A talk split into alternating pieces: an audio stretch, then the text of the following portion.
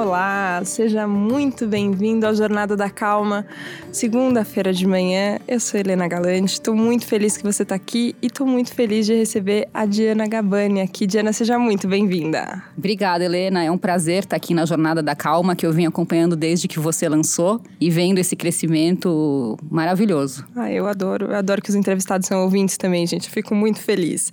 A Diana é uma das fundadoras da The School of Life aqui no Brasil, Escola da Vida. E quem não conhece a escola que fica ali na Vila Madalena tem que conhecer e tem que conhecer todos os cursos, porque eu vou te contar que, inclusive, Jornada da Calma teve muito a ver com todas as nossas conversas, que desde que a Coluna Natal Felicidade foi lançada aqui na Vejinha, é, a gente se encontrou algumas vezes para falar sobre esses assuntos. Como foi quando vocês decidiram, você e a Jaque, trazer a, a The School of Life aqui para o Brasil, Diana? O que, que tinha na sua mente que, assim, ó, a gente precisa falar desses assuntos? Curiosamente, na minha vida, nada aconteceu muito planejado. As coisas foram acontecendo ao acaso. E foi meio que uma oportunidade quando a gente resolveu trazer a The School of Life para o Brasil. Eu tinha feito um projeto com a Jack, a gente queria continuar trabalhando juntas. O Alain de Botton veio ao Brasil 2011, nossa, já faz, já faz um tempo.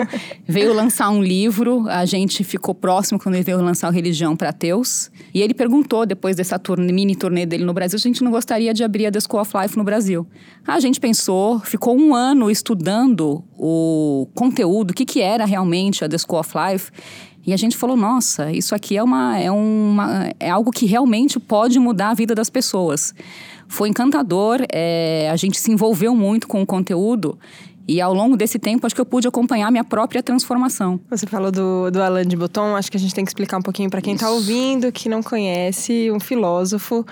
Eu gosto muito de uma frase dele, do amor dá trabalho. Tem inclusive um copinho com a frase de manhã. Quando eu pego ele para tomar água de manhã, eu falo: olha que bela lembrança disso. Qual era a ideia dele quando ele abriu a The School of Life lá fora? A ideia do Alan era ensinar o que, a gente, o que as pessoas não aprendem nas universidades. Como alcançar o seu potencial de carreira, como se relacionar melhor com a família, como ter melhores conversas. Que o Alan acredita que se a gente treinar diversas habilidades, a gente pode sim melhorar como pessoa, melhorar o nosso dia a dia. É, a gente sempre se pergunta, é, qual foi a última vez que você teve uma conversa que realmente mudou a sua vida? Aí você para para pensar, você realmente não. É raro a gente conseguir sair daquele papinho superficial, do tempo, do trânsito, mas a gente acredita que é possível aprender realmente a viver melhor, aprender a ter conversas mais profundas. Então foi essa ideia e ao longo do tempo ela foi se modificando um pouco, ela nunca deixou de oferecer boas ideias para o dia a dia, mas com uma missão de aumentar a quantidade de inteligência emocional em circulação no mundo. Essa é a grande missão da escola. Olha que bela missão, gente. Mais inteligência emocional no mundo. Quando a gente pensa de inteligência emocional, a gente às vezes pensa para grandes problemas, grandes dificuldades que a gente encontra na vida, mas também é para as coisas pequenas, né? A gente está gravando esse episódio aqui em dezembro. A Diana falou: "Nossa, esse trânsito de dezembro tá me tirando do sério. Acho que eu não vou dirigindo não para ir pro estúdio". E a hora que eu peguei o carro para vir para cá hoje, eu falei: "Nossa senhora, tem razão. Trânsito de dezembro é, é uma coisa pequena. Todo dezembro é assim, todo todo ano acontece isso, mas se a gente não tem isso, inteligência emocional, parece que uma coisa muito pequena tira a gente do sério. E você comentou antes que, que o processo da escola teve a ver com o seu processo também de, de contato mesmo com, com esses assuntos. O que, que você sente que mais mudou? Com certeza a questão. Assim, acho que no meu dia a dia, eu acho ainda tenho muito, acho que todo mundo, eu, ainda todo mundo tem muito a melhorar como pessoa, mas eu sinto que eu sou uma pessoa melhor. A escola me inspira me inspira, eu me sinto muito estimulada. E quanto mais estimulada, de alguma maneira eu me sinto mais gentil, uh, mais grata. E de conseguir, acho que enxergar um todo, sabe? Não ficar exatamente como você. É uma coisa pequena o trânsito. É, ah, não vou pegar o carro para dirigir porque está trânsito. Mas só de eu ter essa percepção, de um autoconhecimento próprio, eu acho que melhorou muito a minha vida em questões de estresse, muito. Eu vivi um período pré-The School of Life muito estressante. Conta um pouquinho, que você tinha uma carreira diferente, bem, vai, bem, bem diferente. diferente. bem diferente. Eu fui por 13 anos assessora de imprensa do Guga, no auge da carreira dele, assim, do começo ao fim da carreira. E eu vivia, uma pessoa que tinha que dizer muito não porque as pessoas muitas eu que fil... demandas muitas demandas eu que tinha que filtrar todas o foco dele era ser o melhor tenista possível número um do mundo então ele tinha muito pouco tempo para atender a imprensa, patrocinadores. Não era uma época de WhatsApp, é, então era tudo uma ligação telefônica. Pegamos uma época de fax, enquanto você não enviava informações e releases por e-mail, né?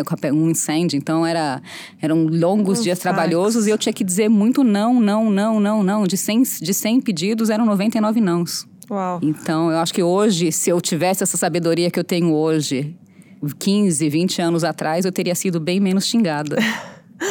Mas acho que um pouco também te preparou para entender como com é que certeza, o mundo porque também, é, né? eu fico pensando que uma coisa que me ajudou muito na escola é conseguir pensar adiante. E eu acho que isso faz uma grande diferença também. A gente vem aqui falando de calma e eu fiquei muito pensando, falar, ah, eu vou falar na jornada da calma, o que, que, eu, que, que eu entendo por mim, o que, que eu acho que me ajuda a ser mais calma, é entender sempre a visão geral das coisas. Por que, que isso está acontecendo? Por que, que. Eu não quero dar simplesmente um não para uma pessoa, mas eu quero explicar por que, que aquele não não é possível? Ai, peraí que eu quero falar mais disso. Você acha que a ideia de ter, de ter contexto é uma coisa que acalma a gente? Quando a Com gente... certeza, porque às vezes alguém, vamos, sei lá, você você recebe um não, Helena. Ai, Diana, eu queria gravar com não, não no meu caso, porque é, mas eu queria sim, gravar obrigada. com, ah, queria gravar com, ai, não posso, não posso, não posso 15 vezes. Mas aí eu acho que se eu te explicar, olha, eu não posso, porque o meu objetivo é ganhar aquele campeonato daqui a oito meses e eu tô me preparando todos os dias, eu tenho treino de tal hora a tal hora, eu preciso fazer preparação física, eu preciso fazer fisioterapia, eu preciso me alimentar bem. Então, o meu tempo está focado nisso. Mas a hora que eu passar esse campeonato, eu vou conseguir te te atender. Então, acho que com essa explicação de um todo, e eu vejo isso no dia a dia, eu tenho cada vez mais, assim, a gente não tem uma grande equipe na The School of Life, mas ela vem crescendo, e eu vejo que quando a gente consegue explicar para as pessoas o porquê das coisas acontecerem, do jeito que elas estão acontecendo, a aceitação é muito maior.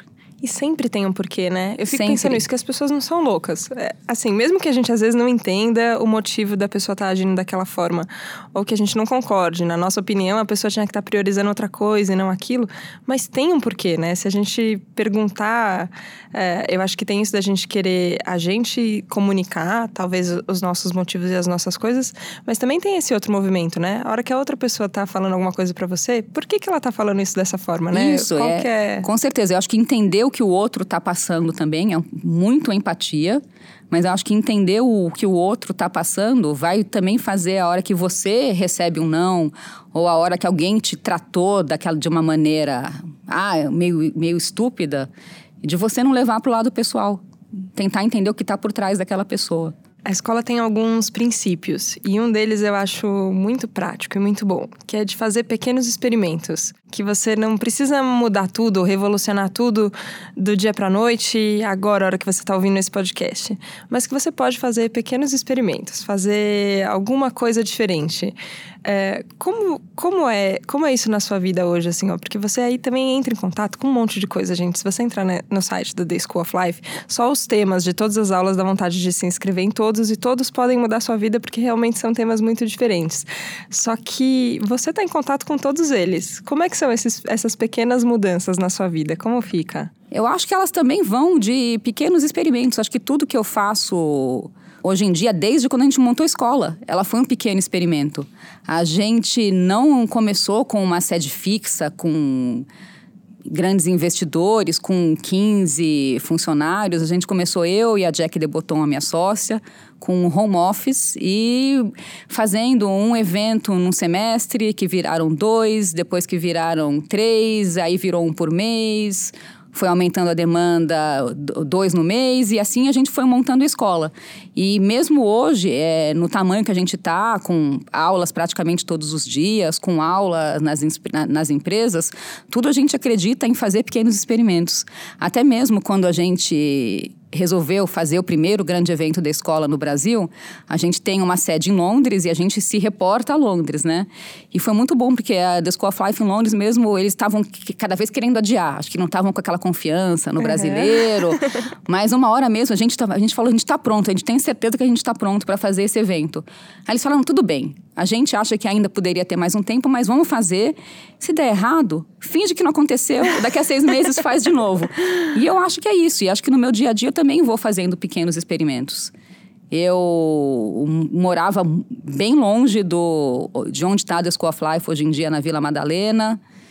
E eu, eu falei, ah, não, mas eu acho que vai dar, eu adoro meu apartamento. Eu, eu tenho uma filha de cinco anos, na época, é, e quando ela começou a ir para a escola, eu falei, não, vai dar tudo certo. E aí eu vi que não deu tudo certo. Não rolou. Não rolou, duas horas no carro, no mínimo por dia. Aí eu falei, não, eu tenho que arranjar um jeito de melhorar a minha vida. E foi um pequeno experimento. Comecei tinha uma amiga que morava perto da The School of Life, resolvi passar uns dias na casa dela para tentar ver como seria morar aqui. Aí eu falei, opa, uma nova vida seria. Um dia do, dormir lá um dia, dormir lá outro dia, para entender como seria essa rotina. E aí eu vi que o benefício de uma mudança para uma vida a pé seria enorme. Então eu falei, ah, depois que eu testei, falei, agora eu acho que a gente pode dar esse passo. E aí minha vida toda eu vou fazendo isso. Eu tô não sei se é um, um caso relevante a contar, mas é é um momento, minha filha agora vai mudar de escola. E com a mudança de escola vem todas as atividades que a criança já faz e que influenciam no meu dia a dia. Claro. Então eu falei, aí começou uma pressão, ai não, porque é o horário da natação, o horário daquilo. Eu falei, gente, não, pode, não vou ficar enlouquecida com isso. Vamos deixar assim, vamos fazer um teste. Se não der, a gente muda. Eu acho que só de eu ter esse pensamento me acalmou. Porque eu comecei a sentir um estresse externo das pessoas Sim. exigindo uma resposta de mim que eu falei, não, calma, não tenho condições de decidir agora, vamos experimentar dessa maneira? E a gente cobra tanto uma resposta definitiva das pessoas, né? Às vezes eu vejo isso com criança, claro que tem tem um quase um hábito que se repete, né? Na, na tal da pergunta: o que, que você vai ser quando você crescer? É, enfim, tem, tem uma cultura que a gente tem em volta disso. Mas independente disso, a gente, a gente espera definições, assim, ó. Você vai fazer natação, então você tem que ser nadadora. Então é isso que você quer. Então, se você vai, você vai estudar tênis, então treina para você ser o melhor tenista sempre. E às vezes a gente não tem as respostas definitivas para nossa própria vida, né? Mas a gente tem esse hábito de achar que o outro não pode mudar de ideia, né? Uma vez que Exatamente. ele respondeu uma coisa, não. Exatamente, até mesmo. Eu comecei a, realmente um momento a enlouquecer com a decisão que escola que a criança tem que ir. Aí eu falei, uma hora eu falei, calma. Não é, se ela for para não quer dizer que ela vai ter que ficar até nessa escola até 18 anos. Vamos testar. Se não der certo, vai mudar e tá tudo bem. Tá tudo bem, não vai ser a primeira nem a última que vai passar por isso. Tá tudo certo, né? Você tinha falado antes da, das conversas, das conversas que mudam, e teve uma coluna, vai lá no site da Vejinha, gente, no blog A Tal Felicidade, uma coluna que a Jana escreveu, que você contava justamente sobre isso, sobre é, uma viagem que vocês estavam fazendo com, com. Agora eu não vou lembrar quem era o professor com da... o Roman Krznaric, que é o líder mundial da empatia e é um dos fundadores da The School of Life também. E que ele fez uma proposta para vocês ali na viagem e que era um jeito de começar uma conversa de um jeito diferente. Como é que era isso? Cada um tinha que fazer uma pergunta e todos da mesa tinham que responder. E aquilo ali, é, realmente, até hoje eu lembro dessa conversa. A gente teve com o Roman Krznaric num encontro mundial da escola em Londres, agora há pouco, e falamos de quão especial foi essa noite. Então, se a gente tivesse agora, todo mundo que está aqui ouvindo, sentado numa mesa, batendo papo, eu poderia perguntar: qual é o seu maior medo? E aí, das respostas que vão surgindo, a conversa vai se aprofundando. Em vez de eu perguntar, ah, o que você comeu ontem?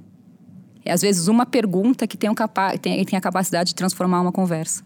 Qual é o seu maior medo, Diana? Agora eu fiquei pensando. Eu não sei nem qual é o meu, mas eu queria ouvir o seu. Você sabe qual é o seu maior medo hoje? Se é... eu pensar rápido agora, é, eu sei que a gente devia achar que a morte é uma coisa normal e que acontece. Todo mundo sabe que vai morrer.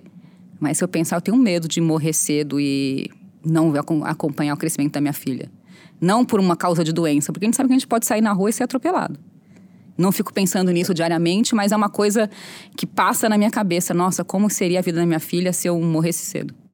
Uau. É, realmente é uma conversa que a gente não tem no, não. no bar, assim, normalmente, né? Senta no, no bar e começa a falar, falar sobre isso. Só que no fim é isso que, é isso que dá uma sensação de que a gente está que a gente está vivendo, né? Eu tenho muito medo disso, sabia? De é, passar pela vida e ter a sensação de que eu não vivi, de que eu não. Não é aproveitar a palavra. Desfrutar, talvez, assim, ó. Mas sabe a sensação de que você tá vivo? Sei, porque a vida, que... ela, é, ela é tão ampla, ela tem tantas coisas incríveis. Sim. Mas eu, é, eu sei, eu sei, eu sei como é essa sensação, que eu sou uma pessoa que trabalha muito. Apesar de eu amar o meu trabalho, Eu fico pensando, gente, mas será que eu não deveria estar trabalhando menos e fazendo. A gente tem sempre essas dúvidas, né? Sim. E é muito bom você poder compartilhar abertamente com outras pessoas. E eu acho muito legal quando é, eu fui assistir a aula de inteligência emocional e, e, tecnologia do David, que, aliás, já falei algumas vezes aqui no, no, podcast, né, gente? Quem já acompanhou outros episódios, eu volto aos assuntos. Tudo bem, é normal, a gente fica com as coisas na cabeça e volta. É, e aí, ele me deu o livro Grandes Pensadores da escola. E a hora que eu comecei a ler, eu fiquei tão impressionada de eu lembro de estudar filosofia no colégio, um pouco na faculdade e de ter essa sensação de nossa, já pensaram sobre isso? Esses dramas, essa, essas, esses dilemas que a gente tem na nossa vida hoje, as pessoas pensam sobre isso desde sempre. Como a gente coloca isso assim, ó, a filosofia não não tá parte da não tem a vida e tem o estudo da filosofia. A filosofia faz parte da nossa vida também. Tudo que, tudo que foi pensado nos ajuda a lidar com a nossa vida no dia a dia. Como é que esses grandes pensadores acabam fazendo parte do seu dia a dia também? Com certeza. Eu acho que eu tenho a sorte, né? Eu tenho o prazer de estar tá sentada em cima de um conteúdo maravilhoso. Então, é às vezes alguma coisa que eu tô lendo a frase clássica do Sócrates, que é a vida não examinada não vale a pena ser vivida, ela sempre fica aqui no, no fundo da minha cabeça. Ou, ou às vezes o Montaigne que diz que todo mundo é igual. Se você vai no banheiro, o rei também vai ao banheiro. Então, ou um outro que diz que, às vezes eu até esqueço os nomes dos filósofos, São muitos. né? São muitos, mas é às vezes alguma frase, algum texto que eu leio de algum deles que me toca de alguma maneira. Ou o próprio Sócrates que diz que o autoconhecimento é a base de tudo, e eu realmente acredito muito nisso, muito nisso, como o autoconhecimento faz a minha vida melhor. E antes mesmo de ter a The School of Life, eu lembro uma vez uma amiga minha que falou: "Ah, nossa, eu acho que você consegue navegar pelos seus relacionamentos, família, porque você tem uma grande inteligência emocional e autoconhecimento. E ainda fiquei pensando, nossa, o que, que ela está falando? Eu não estava nem entendendo. nem o termo, assim. É, é, mas é uma coisa que vem de antes e ela vai, vai se aprimorando. Agora, tem uma sensação, eu acho aí não sei se você compartilha dela ou não, de que a gente está vivendo um momento de florescimento desses assuntos, que parece que antes eram coisas que a gente podia pensar na esfera privada. Era uma coisa quase você com você mesmo, às vezes numa forma de angústia, às vezes numa forma de questionamento, mas uma coisa muito pessoal. E que hoje em dia é, a gente pode sentar em roda e as pessoas estão falando abertamente sobre isso. Você vê isso acontecendo? Tem, por que, que, por que, que a gente está vivendo isso agora, você acha?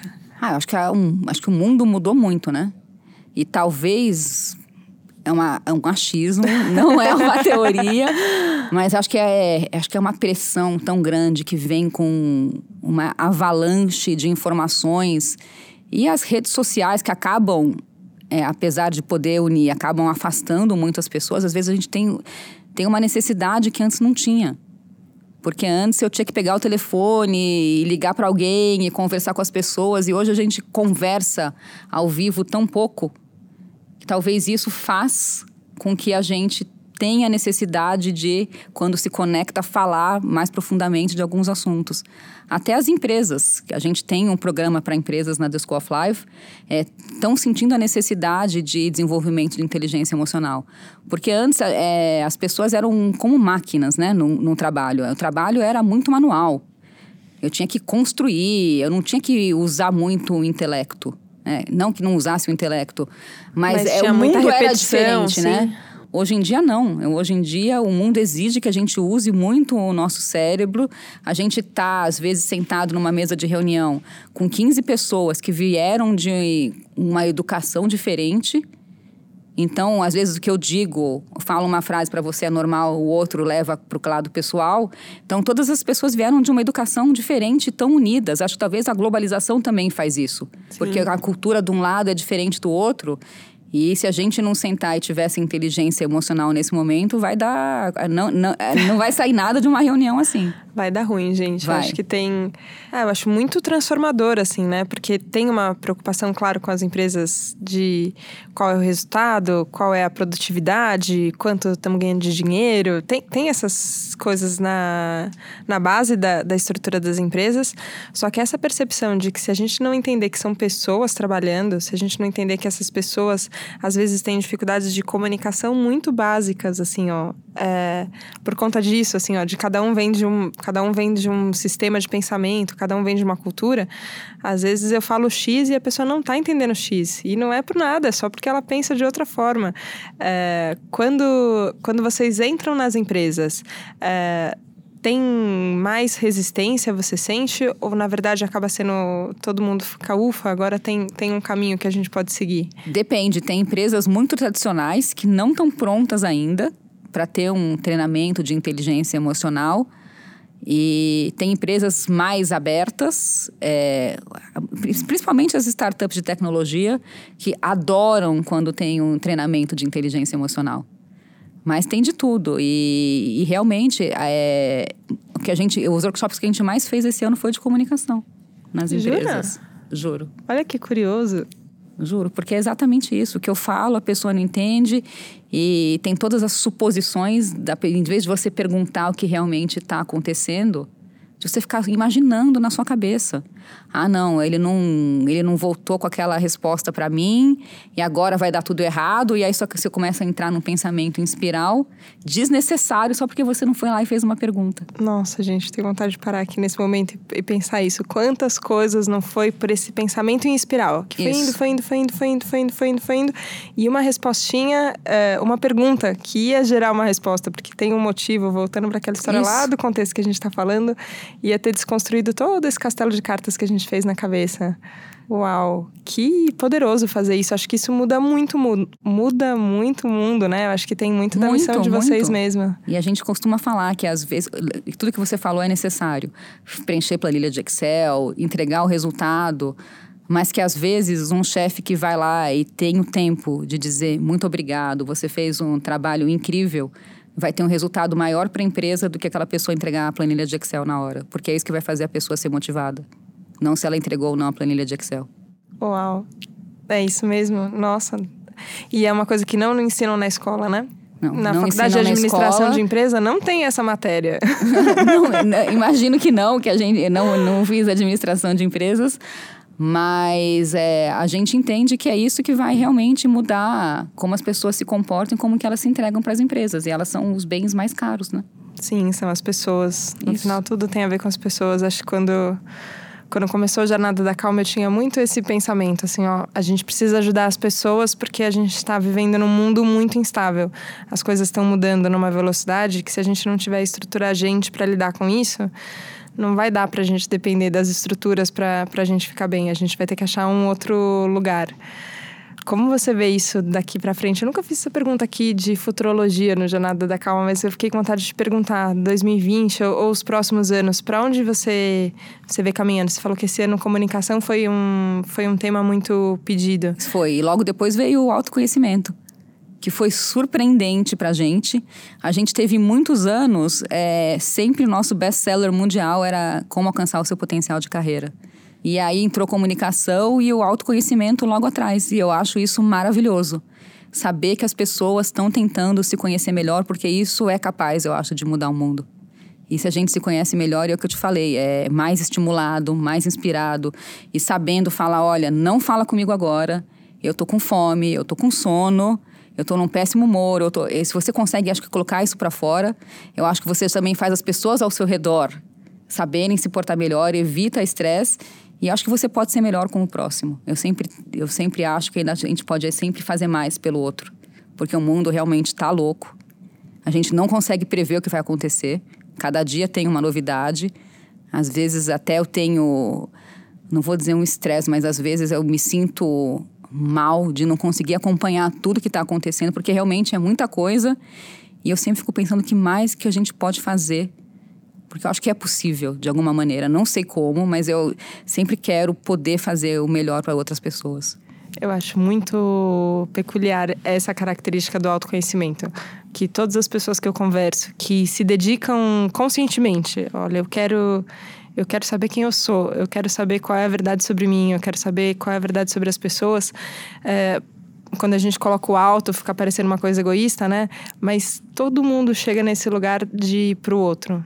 Quanto mais parece que você se conhece, mais você entende isso, assim, ó, que a gente existe pro outro, que a gente existe em conexão, que a gente é, tá na nossa natureza, eu acho. Ter essa vontade de falar, eu quero fazer, eu quero fazer melhor, eu quero poder ajudar. Muito é muito bom saber que tem que tem no mundo aqui, ó, aqui em São Paulo, uma escola com livros. Tem um livro sobre calma também, gente. Olha que, que belo tema. Tá aqui na minha frente, junto com um. Como funciona esse daqui? Agora eu vou mostrar. Isso são cartões. Cartõezinhos para falar isso, sobre calma. Com é algumas colocações sobre calma. Dizer, tem algum que vai dizer que todo mundo que você acha que é calmo é ou que ah, aquela pessoa é um, um berço da calma. Não é. A hora que você vai olhar de perto, não é. E a gente acredita muito na The School of Life, que assim, que a gente é possível viver de maneira mais calma, mas que aquela ansiosidade vai estar tá sempre lá. Né? A gente não tem como, nesse, no, no, mundo de hoje, vivendo na cidade de São Paulo, ter eu falar assim, ai não, eu sou 100% calmo o tempo todo. A gente tem ansiedade. E o importante é reconhecer quando a gente está passando por um momento ansioso. E isso vai te fazer a passar por esse período de maneira mais calma faz a gente não estacionar nesse lugar e entrar naquela espiral que a gente estava falando, Isso. né? Que a gente não sai do lugar, fica só rodando no mesmo lugar, faz dar o próximo passo. Fico muito feliz, Jana, muito feliz de você ter aceitado o convite de conversar aqui. Obrigada. São tantos alunos, né?